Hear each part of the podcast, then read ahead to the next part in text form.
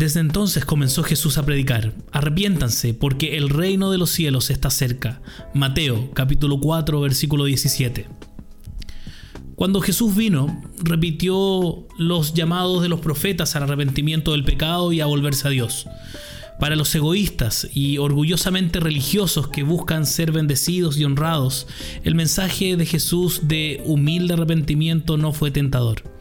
En la primera venida de Jesús, las semillas del reino se dispersaron, pero la tierra de los corazones de muchos no era buena, y no respondieron a Jesús con fe.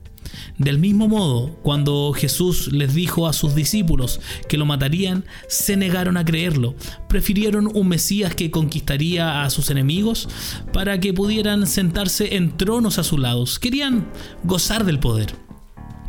El mensaje del reino de Jesús no es una nueva enseñanza, sino una reiteración de los mismos temas que Dios ha revelado continuamente a su pueblo a lo largo del Antiguo Testamento.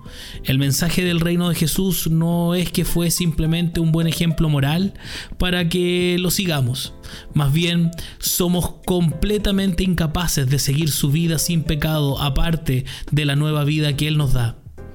El mensaje del reino de Jesús no se trata principalmente de cómo ir al cielo cuando muramos. Esa es una parte de la historia, pero no el corazón de la historia. Y el mensaje del Evangelio de Jesús no se trata principalmente de cómo tener una relación personal con Jesús en la que lo disfrutemos en privado como si el gobierno de su reino fuera solo para nuestros corazones y no para toda la creación.